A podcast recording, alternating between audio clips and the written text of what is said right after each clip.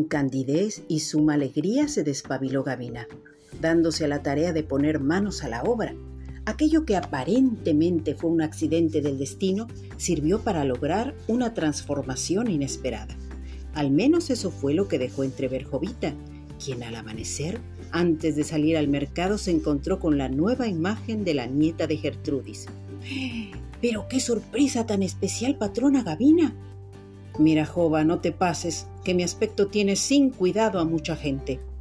Pero, señorita, ¿y cómo iba a no ser así cuando usted de plano no le daba la importancia que merece?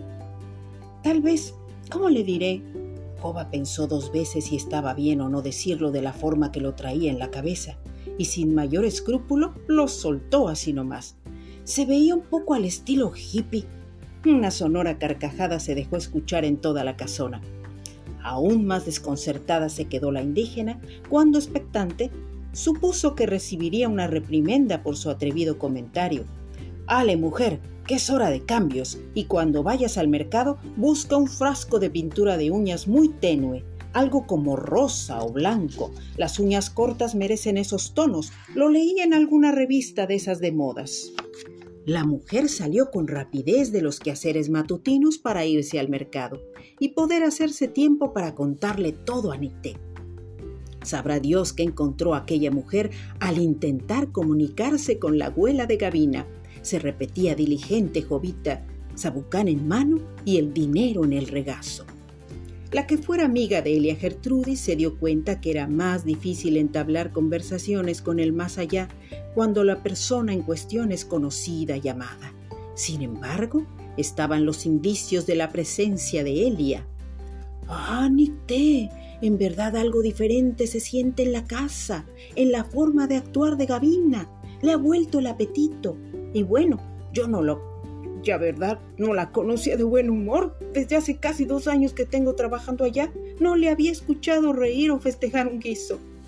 Lo importante es que la vida sigue para los que quieren vivir. Y olvidarse de alguien cuando el recuerdo no deja nada bueno en el alma es lo mejor que puede pasar.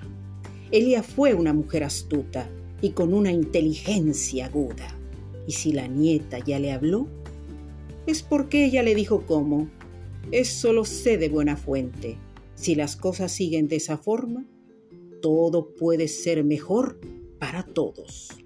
Jovita y Nité quedaron sonrientes, esperanzadas de que la vida es una grata obra de la magia de Dios.